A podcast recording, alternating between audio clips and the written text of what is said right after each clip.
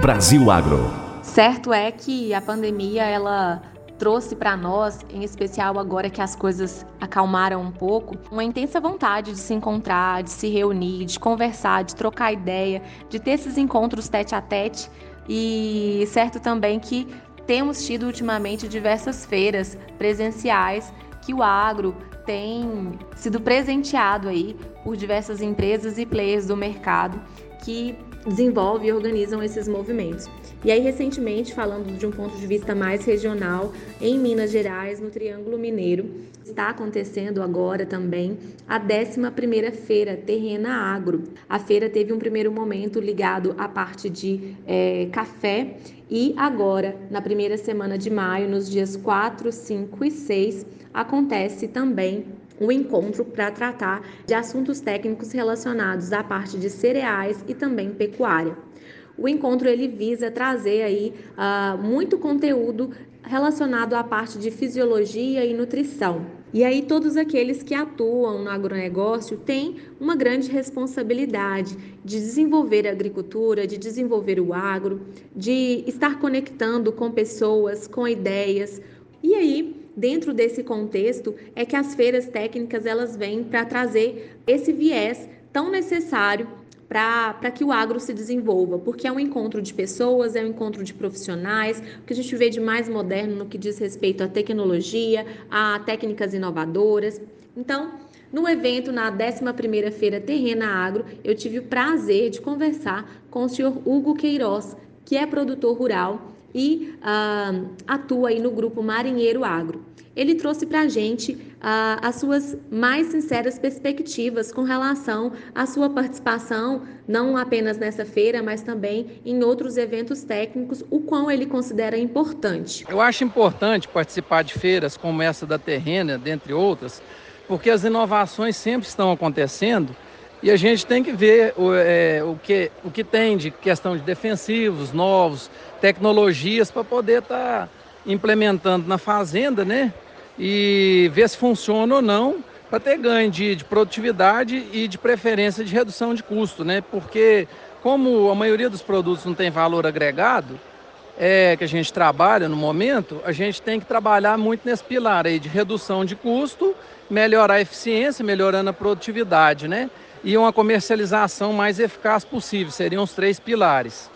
Acho importante também participar dessas feiras, né, desses eventos técnicos, né, que são mistos, pela questão do networking também. Na pandemia eu senti muita falta disso, pela questão assim, você conversa com um produtor, com outro, com um técnico, com outro, com um dono de empresa, com outro, e nisso você fica sabendo algumas informações, às vezes que passaram desapercebidas e essas informações são importantes na tomada de decisão para a compra de produtos e etc., dentro da, da gama de, de coisas que o produtor ou gestor de um negócio tem que decidir dentro da porteira.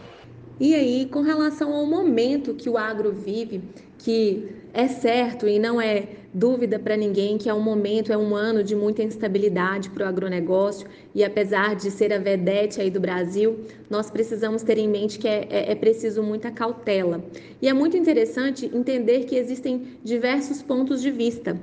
Eu questionei o Hugo também sobre a sua perspectiva do ponto de vista do produtor rural sobre o agronegócio brasileiro. O agro no Brasil está no momento, na minha opinião, extremamente perigoso, muito na moda, muito inflado, muito na bolha. Nós nessa safra 22-23 vamos ter um custo é, muito elevado, pelo que eu vejo, então a margem pequena.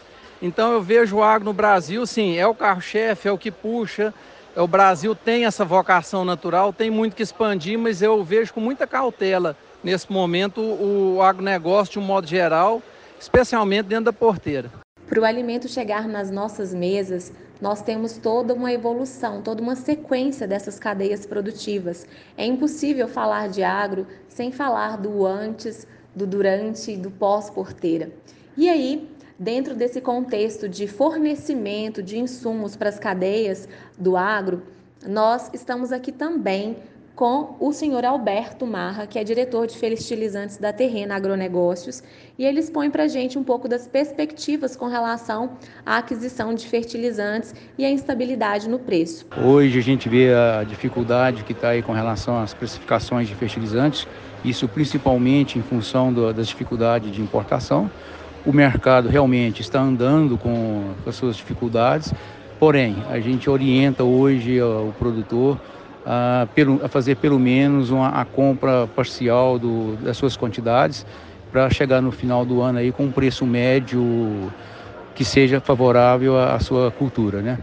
Hoje realmente a gente sabe dessa dificuldade aí de, de precificação.